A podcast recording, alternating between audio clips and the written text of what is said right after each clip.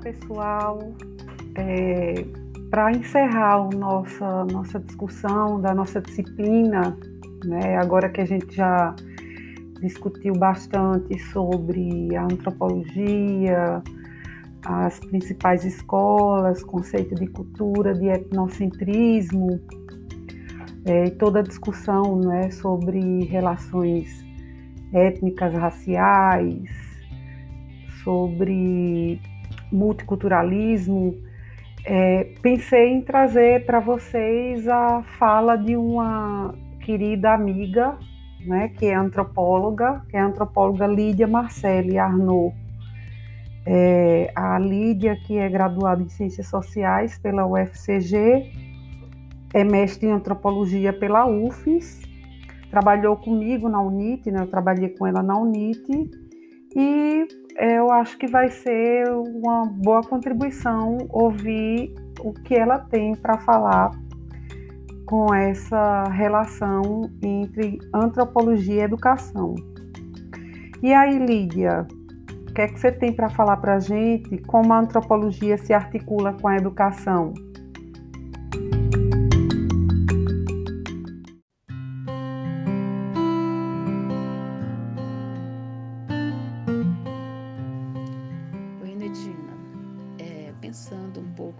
Vocês já estudaram né, sobre cultura, diversidade, etnocentrismo e outros conceitos que ampliam né, a visão sobre a diversidade de comportamentos e culturas, eu convido um pouco a, a refletir né, sobre o, o, ambiente escolar, é, tomando como referência uma figura que é central, né, que é protagonista na, no universo escolar, que é o docente, né, o, professor.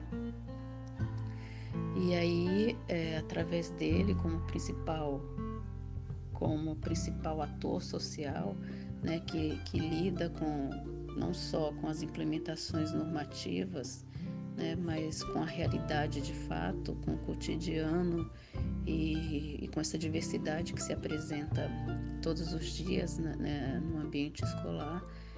É, então eu trouxe algumas reflexões a partir do, do docente, né, do professor.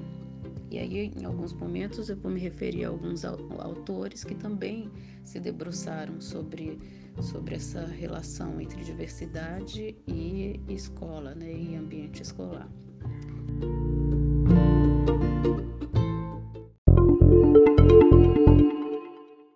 É, Para começar, é, eu gostaria de chamar a atenção né, para o fato de que não se pode conceber o professor, a professora, né, como um mero transmissor de conhecimentos e saberes técnicos. Não se pode conceber o professor unicamente com o propósito de preparar o alunado para o mundo do trabalho. Né? Essa, é, essa percepção do professor é, já caiu por terra, né? E, e, não só pelas elaborações acadêmicas, mas pela realidade mesmo, né? A gente já, já percebe que, que isso não dá conta né, da, da, dos processos educativos. Então, a figura docente é alguém que lida com, com diversas variáveis, mobilizando diver, diferentes habilidades para exercer o seu papel social, de acordo com as demandas do local no qual ele está atuando.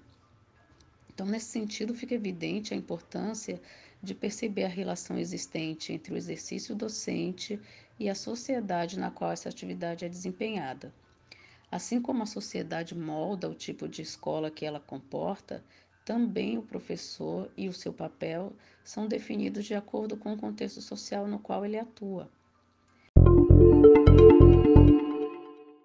Para iniciar essa nossa imersão no universo do docente e as teias de relações que se estabelece entre ele e os demais atores que compõem a cena escolar, eu gostaria de trazer como inspiração uma obra cinematográfica, o filme Entre os Muros da Escola, do diretor Lohan Katé.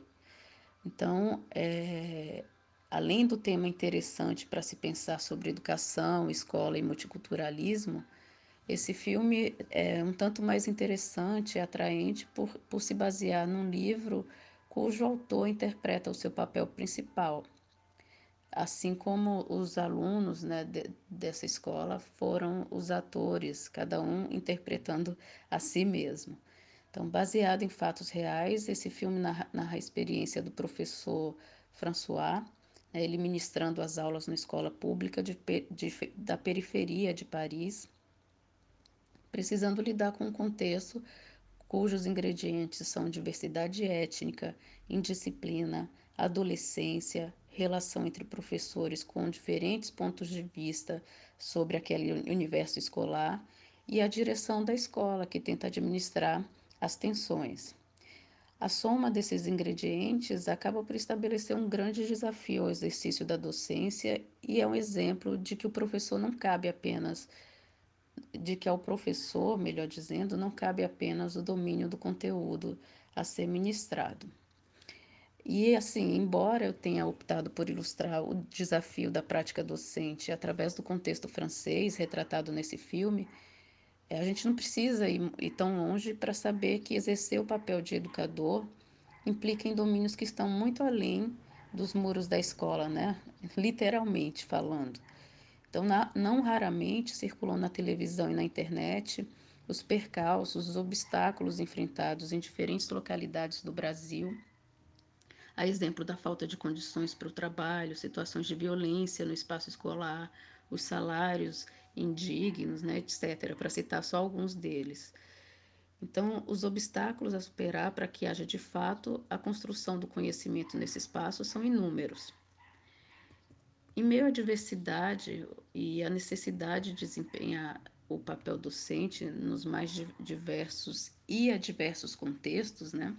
o docente se vê como um ponto de intersecção e de interlocutor entre diretrizes e normas que regem o currículo, diretrizes e normas que são elaboradas com vistas a permitir dar conta da diversidade e das complexidades que o sistema educa educacional não pode ignorar, né? e uma realidade que extrapola teorias e conceitos, como eu falei no início desse podcast. Né?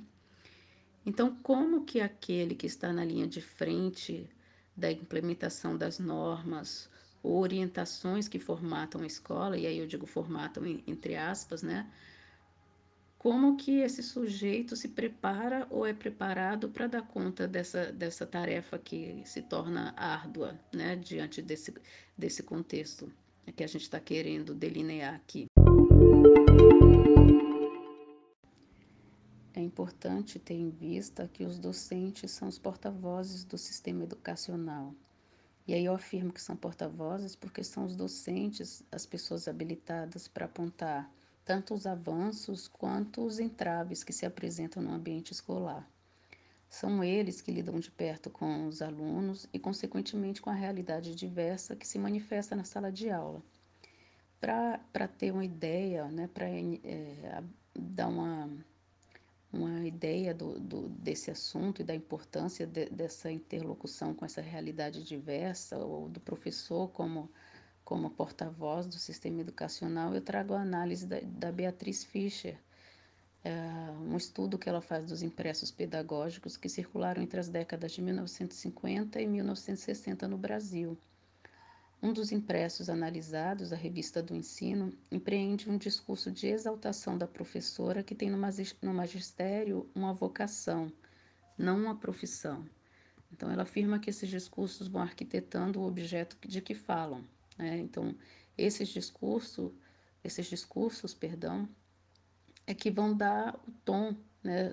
vão delinear é, é, esse objeto que é abordado. Então, a, a professora ali objetivada não se parece com um ente real de carne e osso, com necessidades concretas, desejos e ambições. Os atributos que lhe são creditados permitem imaginá-la como um ser quase divino. Da mesma forma, inúmeras são as expressões que se referem à atividade docente como missão de transcendência. Então, é, se é, se é permitida aqui uma pitada de sarcasmo, né? De fato, é preciso, no contexto atual, possuir certos atributos quase divinos, né? Para desempenhar a atividade docente, considerando os, os muitos desafios para o exercício da profissão. Mas aí, voltando para o que a gente estava falando, né? É, como, como é colocado naquele momento, o magistério parece um sacerdócio e a professora é uma abnegada, né? Que entrando na escola esquece as preocupações da vida doméstica ou, né, ao ser percebida como mãe e esposa, é tão dedicada e perfeita quanto é como mestra. Então, é importante perceber que, além do discurso religioso que se manifesta na idealização e na perfeição daquela que se dedica à atividade docente, esse exemplo, essa análise nos serve para pensar como a construção desse discurso envolve em sua tessitura os argumentos e as ideias então vigentes. Né? Então, nessa, nessa análise, inclusive, uma, uma importante questão de gênero é explicitada né, já que associa os cuidados de mãe e de esposa exemplares ao papel que a mulher deve desempenhar na escola.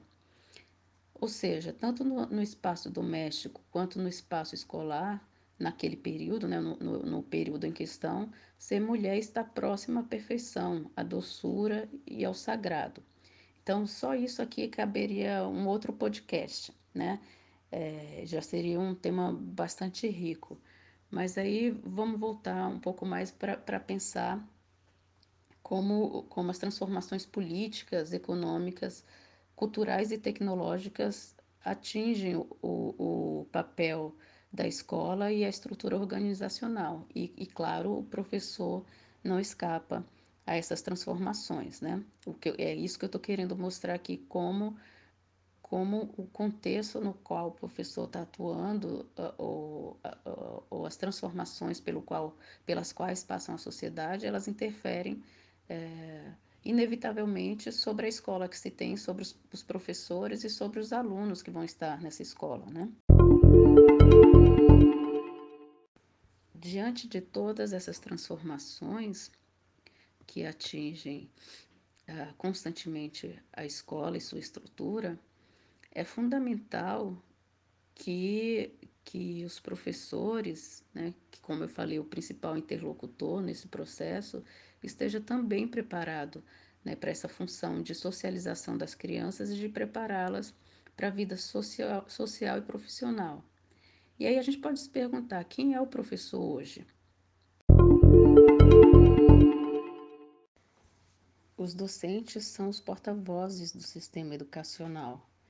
E quando eu afirmo que são porta-vozes, é porque são eles as pessoas habilitadas para apontar os avanços ou os entraves que se apresentam no ambiente escolar. São eles que lidam de perto com os alunos e, consequentemente, com a realidade diversa que se manifesta na sala de aula. Então, para dimensionar um pouco as, as, a construção né, dessa realidade ou de quem é o professor, que é construído através dessa realidade, eu, eu trago a análise da Beatriz Fischer. Ela vai fazer um estudo dos impressos pedagógicos que circularam entre as décadas de 1950 e 1960 no Brasil. E um dos impressos analisados, a Revista do Ensino, empreende um discurso de exaltação da professora que tem no magistério uma vocação, não uma profissão é, esses discursos vão arquitetando o objeto de que falam, né? no caso, a professora. E aí eu, enfatizo que é no feminino. Né? A professora ali objetivada não se parece com um ente real, de carne e osso, com necessidades concretas, desejos e ambições. Os atributos que lhe são acreditados permitem imaginá-la como um ser quase divino. Da mesma forma, Inúmeras são as expressões que referem à atividade docente como missão de transcendência. Então, aqui a gente pode até ser um pouco sarcástica, né? E, e, e, mencionar que às vezes é preciso mesmo possuir certos atributos quase divinos, né? Hoje em dia, para desempenhar a atividade docente, considerando os desafios atuais que a profissão, que o exercício né, dessa profissão é, exige. Mas aí voltando para essa, essa análise, né? Como coloca a Beatriz Fischer, uh, o magistério é um sacerdócio né, nessa construção e a professora é uma abnegada, que ao entrar na escola esquece as preocupações da vida doméstica ou que, ao ser percebida como mãe e esposa, é tão dedicada e perfeita quanto é como mestra. Além do, do discurso religioso que, que, que, se manifesta nessa idealização e na perfeição daquela se, que se dedica à atividade docente, esse exemplo do que eu trago aqui é, serve para pensar como a construção desse discurso envolve em sua tessitura os argumentos e as ideias então vigentes. Né? Então, mostrando um pouco que o contexto, um pouco não, né? deixando claro que o contexto é, no qual o professor está atuando é, é importante, né? porque é através desse contexto que são construídas, que são construídos os, os, os conceitos e, e definido o papel do que é ser professor, né? E aí, né, no caso em questão, a gente vê inclusive que tem uma, uma importante questão de gênero explicitada, uma vez que associa os cuidados da mãe e esposa exemplares ao papel que a mulher deve desempenhar na escola. Então, tanto no espaço doméstico quanto no espaço escolar, naquele período, ser mulher está próxima à perfeição, à doçura, ao sagrado. Então, aqui a gente já tem um tema riquíssimo para um outro podcast, né? É, então, não, não vou me deter isso agora, a isso agora, mas fica a, fica a dica né, para se pensar na questão de gênero é, no exercício docente. Né? Então, o que a gente está querendo deixar claro aqui é que as transformações políticas, econômicas, culturais e tecnológicas atingem constantemente o papel da escola e a sua estrutura organizacional. E é preciso, então, que o professor esteja apto a atuar no sentido de lidar com essas transformações. Se a escola cabe o papel de socializar as crianças, de prepará-las para a vida social e profissional, é fundamental que o principal interlocutor, que é isso que a gente está colocando aqui, o professor, no caso, é, esteja também preparado para essa função, né? E aí a gente pergunta quem é o professor ou a professora hoje?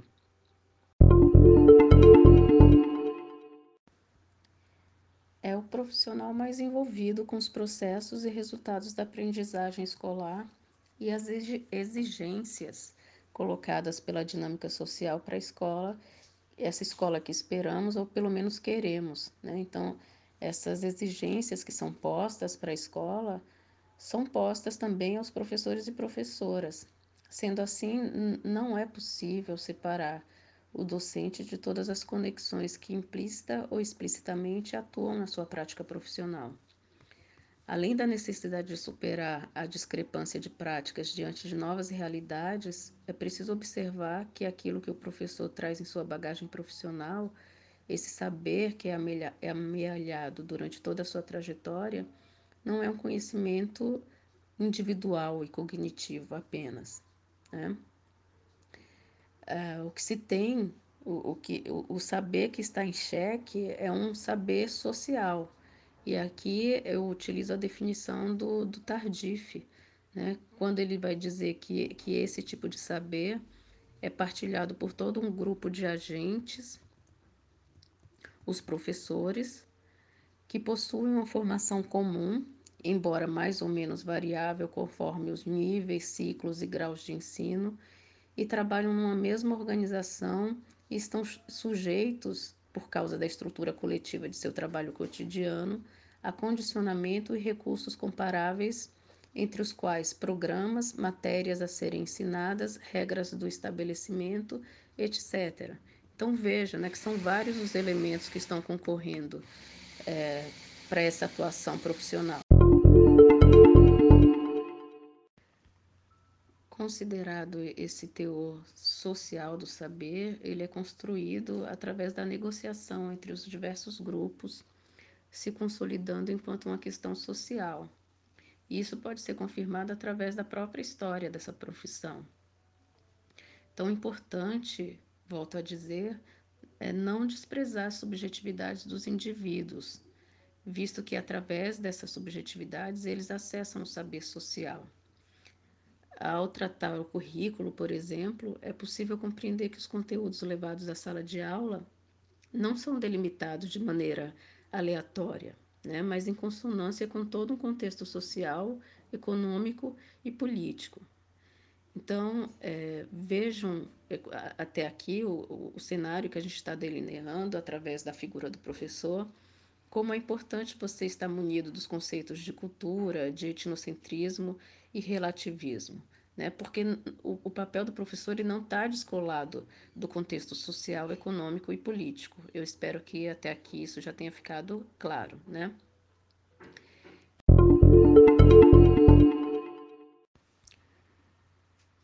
Então, assim,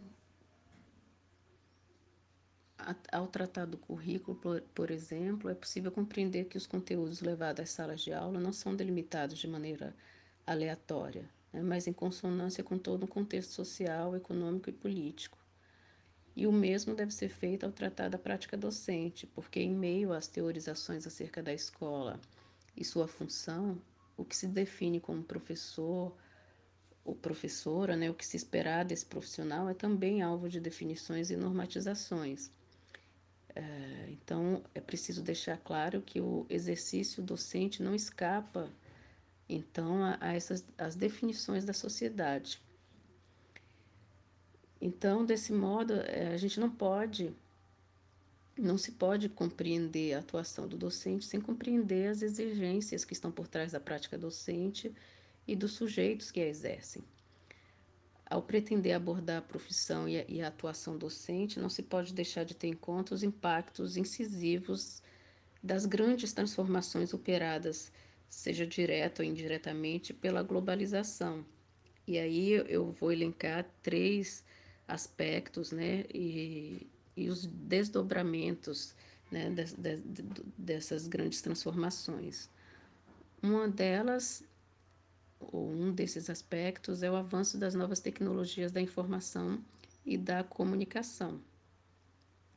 Com a implementação dessas novas tecnologias no espaço educacional, ou mesmo o acesso do alunado a, esses recursos fora da, da escola, os, pro, os processos de ensino e de aprendizagem são modificados e ampliados. Porque a partir de então, é, o professor e o livro não são mais os detentores de informação e de conhecimento. Eu digo, não são mais os detentores, não são exclusivamente eles, né, os detentores de, de, de, de informação e de conhecimento. Através dessa intensificação do uso das tecnologias, é, chegou-se até mesmo a questionar se o professor ainda é um profissional necessário na chamada sociedade da informação. Né? poderia se pensar em utilizar essas inovações tecnológicas para substituir esses profissionais.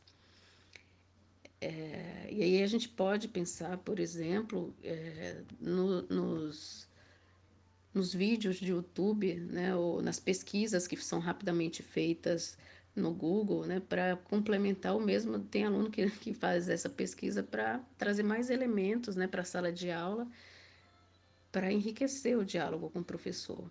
Mas aí é importante dizer que, apesar de todas essas inovações, ainda não é possível dar adeus ao, ao professor.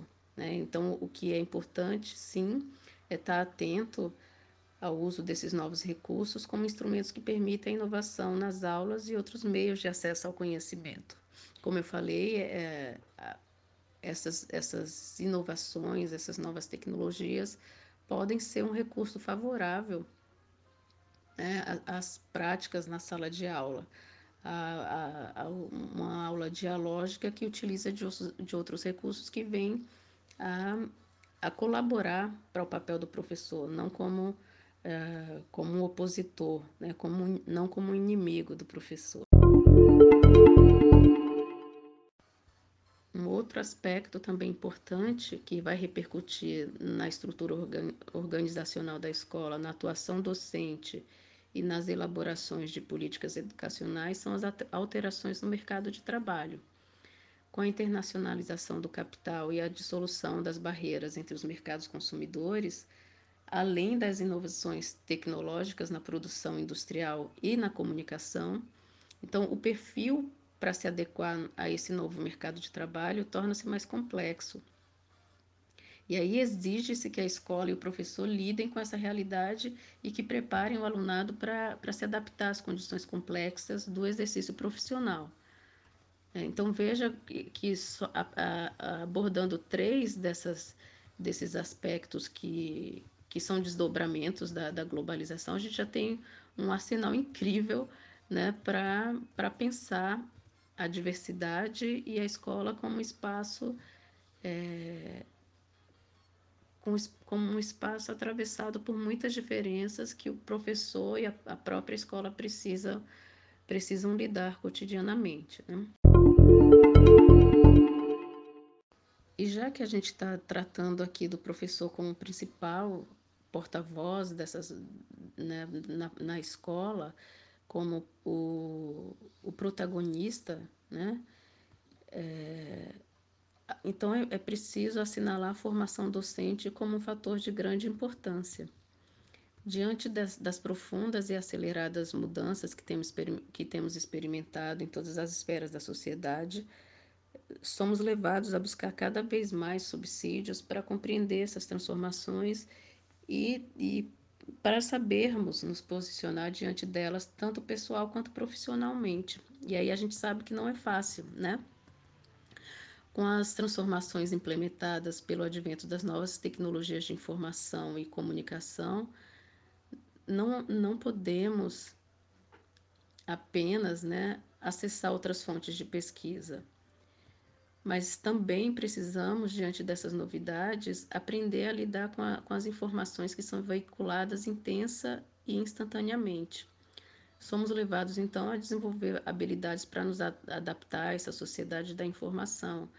E isso é importante de, de, de, de se ter em consideração quando se vai pensar a formação do professor. Né? Embora só a formação enquanto técnica não é suficiente. Né? Como eu falei, é, as subjetividades também estão permeando essa formação e a atuação docente na sala de aula.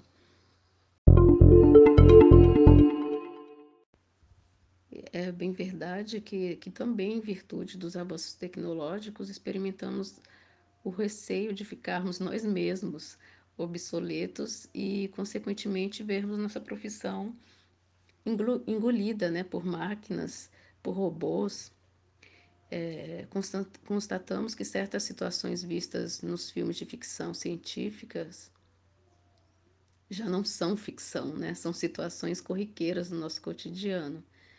Obviamente não foi fácil e ainda não tem sido aprender a lidar com toda a parafernália que os avanços tecnológicos nos trouxeram. Sobretudo quando constatamos que as gerações que vieram depois da nossa lidam com os aparelhos tecnológicos até como se fossem extensões de seus próprios corpos, né? É difícil separar um do, um do outro. Parece que eles, é, que para eles a dificuldade é pensar sem o intermédio da, da tecnologia, né? enquanto os professores estão tentando é, acompanhar né, esse desenvolvimento tecnológico e essa facilidade dos alunos em lidar com esses recursos. É bem verdade que, que também, em virtude dos avanços tecnológicos, experimentamos o receio de ficarmos nós mesmos obsoletos e, consequentemente, vermos nossa profissão engolida né, por máquinas, por robôs. É, constatamos que certas situações vistas nos filmes de ficção científicas já não são ficção, né? São situações corriqueiras no nosso cotidiano. Obviamente não foi fácil e ainda não tem sido aprender a lidar com toda a parafernália que os avanços tecnológicos nos trouxeram. Sobretudo quando constatamos que as gerações que vieram depois da nossa lidam com os aparelhos tecnológicos até como se fossem extensões de seus próprios corpos, né? É difícil separar um do, um do outro. Parece que eles é, que para eles a dificuldade é pensar sem o intermédio da, da tecnologia né, enquanto os professores estão tentando é, acompanhar né, esse desenvolvimento tecnológico e essa facilidade dos alunos em lidar com esses recursos. Quando eu tematizo os desafios da sociedade informatizada e informacional, né, que se agigantam, tanto mais quanto percebemos que as interferências não se restringem ao campo da técnica, eu estou querendo mostrar que a cada guinada da história da educação apresentam-se dilemas à profissão docente, né? E, e, e, que repercutem no trabalho pedagógico e na própria identidade da profissão docente. Mas, é, volto a dizer, o que eu quero pontuar aqui é que, se o ambiente escolar está submetido às mudanças sociais, o profissional que desempenha suas atividades, suas atividades nesse contexto está também submetido a essas transformações. Então, sua formação, sua identidade docente é interpelada todo o tempo por essas transformações e é preciso, consequentemente, avaliar até que ponto a formação docente tem proporcionado um reposicionamento e quais os entraves encontrados. Aí a gente pode utilizar um exemplo que, que fica bastante, que deixa bastante clara essa relação, né?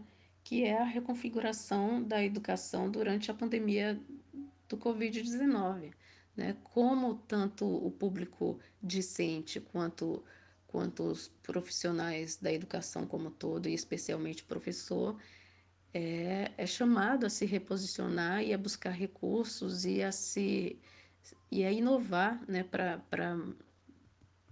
manter essa interlocução é, nos espaços ed educacionais, né, para continuar, para não parar é, a, as aulas e, e para promover é, a execução do calendário é, letivo, né? E esse mesmo exemplo é, deixa claro que a gente não pode perder de vista que não há teoria que dê conta da prática docente, uma vez que a realidade da escola, a vida escolar vai sempre exigir habilidades que não podem ser postas em fórmulas. O tempo todo a gente está sendo chamado a a reagir ou a interagir com, com inovações, com, com diferenças, com diversidade, né, com adversidades da, da, de, dessa rotina, da realidade da escola, né, da vida escolar. Então, as percepções, análise e modelos que não situem as diferentes práticas escolares, as subjetividades e peculiaridades que estão em jogo quando se trata da atuação docente, do docente em carne, osso e alma, digamos assim, e da escola situada em diversos contextos, com suas diferenças culturais, elas não obterão sucesso. Né? Devemos ter clareza que a atuação do professor com os educandos é uma interação marcada por subjetividades. Então, por mais que se queira implementar políticas educacionais tal qual elas estão no plano teórico, não se pode pretender que essas teorias elaboradas no, no espaço acadêmico sejam transportadas, transpostas para as práticas pedagógicas como se fossem decalques, né? já que a diversidade cultural está a atuar continuamente e requer adaptações. Diante da politização da diversidade e as consequências sociais dessa politização, o conhecimento e o reconhecimento do contexto multicultural nos planos local, nacional e internacional mobilizam não apenas a legislação, os projetos e políticas públicas educacionais que venham a contribuir para a superação das desigualdades sociais. Elas mobilizam, sobretudo, os nossos sentimentos e posturas diante das diferenças, como lidar com elas e, no caso dos docentes, né, como fazer o alunado refletir criticamente sobre o outro. Né? E aí eu coloco o outro entre aspas. E aí é, eu vou utilizar um exemplo, vou colocar aqui um exemplo que pode parecer simples, mas que é bem revelador né, dessa, dessa dificuldade ou desse desafio para lidar com a desigualdade ou com esse contexto multicultural. Né? Outro dia, durante uma reunião de amigas, daquelas reuniões né, que, em que somos todas psicólogas umas das outras, e nesses momentos a, a vida parece menos complicada né, quando compartilhamos nossas dificuldades. Então, durante esse encontro, uma, uma dessas amigas se mostrava preocupada porque o filho de quatro anos achou, estranho ver uma, uma criança negra. E aí, com espanto, ele apontou o dedo, o dedo dizendo: Olha, mãe, ele é marrom. Então, a mãe ficou com receio de que ele não soubesse lidar com a diferença de uma maneira adequada, né? Porque daí a, a, a repelir ou, ou agredir o que é diferente é uma linha muito tênue, né? Então, com essa preocupação, é, essa mãe refletiu mais intensamente sobre a escola onde ela estava, onde o filho estava estudando e como a diversidade seria trabalhada por lá cogitando inclusive mudar de escola caso, ele, caso essa escola não tivesse preparada para trabalhar a diversidade de modo a evitar os preconceitos. Então, vocês percebem a importância disso, né? De, de, de preparar a escola e o professor, sobretudo, para lidar com, essa, com esse contexto multicultural, esse contexto de diversidade. É claro que as políticas educacionais avançaram nesse sentido, mas aqui eu, eu gostaria de reiterar que a dificuldade em transpor essas ideias do papel ou de, do, do discurso né, para a prática é, nem sempre é fácil. Né? E aí eu, eu vou tomar emprestadas as palavras do Guimarães Rosa, né, me permitindo escapar dela pela via literária. Né? Uma coisa, diria o Guimarães Rosa, uma coisa é pôr ideias arranjadas, outra é lidar com um país de pessoas de carne e sangue, de mil e tantas misérias. Né? Então, ou seja, uma coisa é termos orientações oficiais, a LDB, BNCC, o currículo, né? E a, e a certeza de, da diversidade que atravessa a escola em tempos de multi, multiculturalismo. Outra coisa é como transpor essas ideias, essas normatizações, essas diretrizes para a prática no cenário escolar. Né? Que estratégias, a gente pode perguntar, que estratégias podem ser postas em ação para trabalhar a diversidade cultural? E aí, antes de chegar a esta prática, talvez seja útil deixar clara a importância de uma postura docente obviamente que não de maneira isolada da escola, né? mas a importância de uma postura do docente que não pretenda apenas a assimilação de um conteúdo, mas uma visão crítica dos alunos e alunas sobre o conteúdo ministrado. Né? E aí é importante vocês acionarem o conhecimento né, do, do que foi estudado sobre cultura, relativismo, etnocentrismo, né, para lidar com essa realidade. Então, nesse sentido, deve-se ter em conta que as relações culturais são relações de poder. Assim, a gente tem, tem dado conta de que o conhecimento construído sobre as diferenças teve base como olhar eurocêntrico, ou seja, um olhar marcadamente etnocêntrico em muitas ocasiões, e esse olhar etnocêntrico, de alguma maneira, contaminou o nosso olhar sobre o outro, né? desde, desde os idos anos de colonialismo, em que se vislumbrava naquele que era diferente a encarnação do que é mal, ruim ou inferior. Então veja que a gente está abordando nesse momento uma, uma, uma, uma questão que uma das questões né, da diversidade que, com a qual a gente se depara na sala de aula. Né? Então, é, além de tomar a sexualidade representativa da dificuldade que temos em lidar com o que é diferente, o Lopes, é, que é o, o, autor que eu acabo de citar, explora o, o caráter político e cultural que a sexualidade apresenta e que precisa ser assumido na escola. Um dos argumentos utilizados por ele é que a sexualidade está presente desde cedo no discurso de meninos e meninas e constantemente apresentados na mídia, especialmente na televisão. Então, não seria mais produtivo, instrutivo que esse tema fosse abordado na escola, tendo como porta-vozes profissionais capacitados a promover a interação com, com esses outros, né, entre aspas, sem apelar para estereótipos e numa perspectiva que alimenta a reflexão crítica. E é, e é claro que quando se, se coloca essa possibilidade, a gente não deixa de enfrentar muitos outros entraves, né?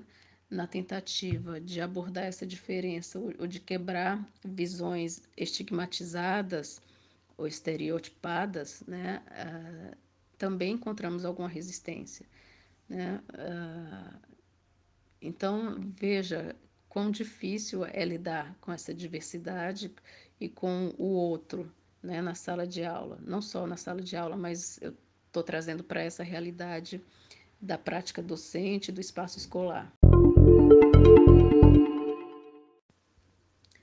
No caso abordado pelo Lopes, a, a, possibilidade de ampliar os horizontes dos alunos e dos docentes é a teorização queer.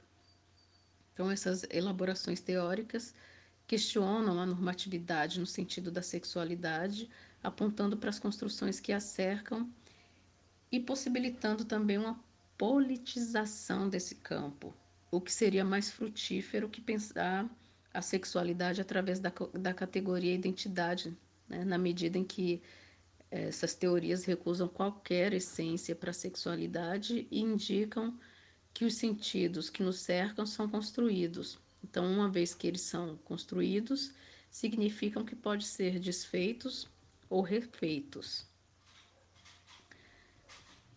Aí a gente pode pensar assim, se numa situação de emergência, né, vamos usar essa analogia, se numa situação de emergência durante uma viagem de avião, em que haja uma despressurização da cabine, é necessário que o adulto coloque a máscara de oxigênio em si mesmo, para em seguida auxiliar outras pessoas, né? Então, no contexto escolar, é preciso que o docente esteja munido de novas lentes para enxergar as diferenças, né? Para então, para em seguida, ofertar novas maneiras de olhar a diversidade, é, ofertar essas, esses novos olhares aos seus alunos e alunas. É, nesse sentido, é a formação docente que se configura como um processo que permite o exercício de conscientização não apenas do que significam a docência e as suas atribuições, mas também a consciência de identidade e culturas que transitam e constroem o espaço escolar. É, então, tendo em vista que, além de possibilitar o acesso ao conhecimento produzido pela humanidade, valorizando o conhecimento das comunidades, de estimular o desenvolvimento de habilidades como a leitura, a escrita, a capacidade de cálculo, que são fundamentais para o exercício da cidadania, uma das funções primordiais de uma educação de qualidade é promover uma formação crítica e criativa.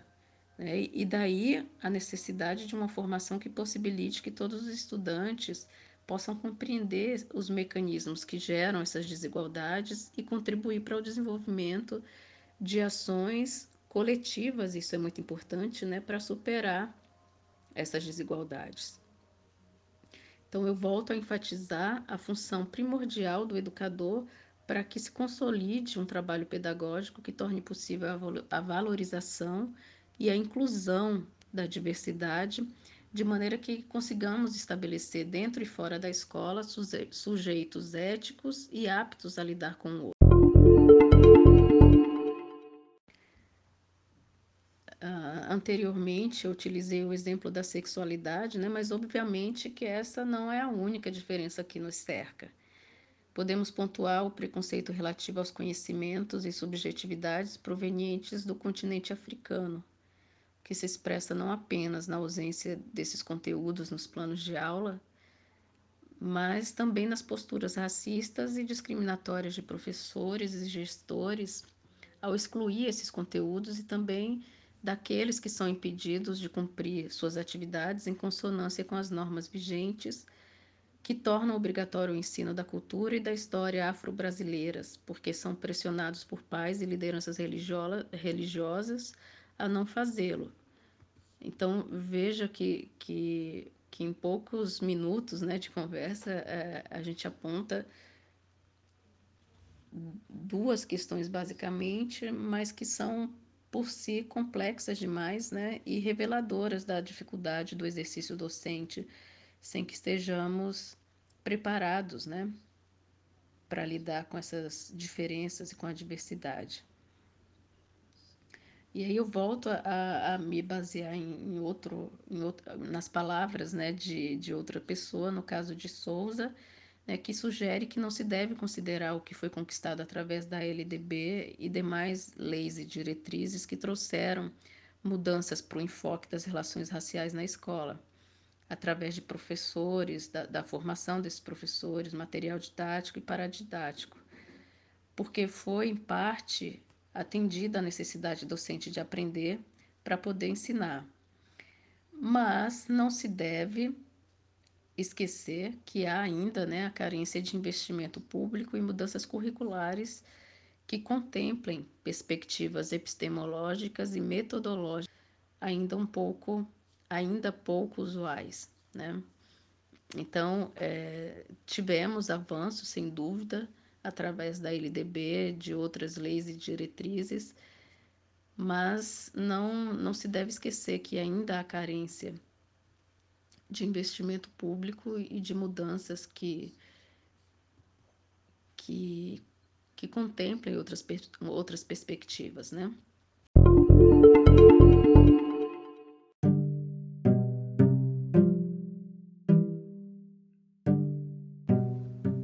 Então, diante do, de tudo que, que foi exposto até aqui, né, temos o seguinte cenário.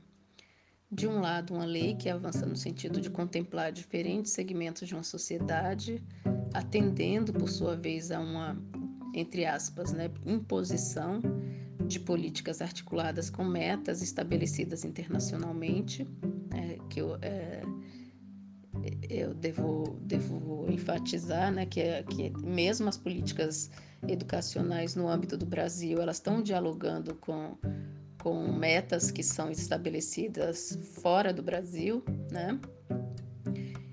E do outro lado nós temos as escolas que comportam um público heterogêneo, desculpa, heterogêneo, né? E aí a gente pode citar raça, classe social e etnia, por exemplo, como reveladores dessa heterogeneidade, dessa diversidade.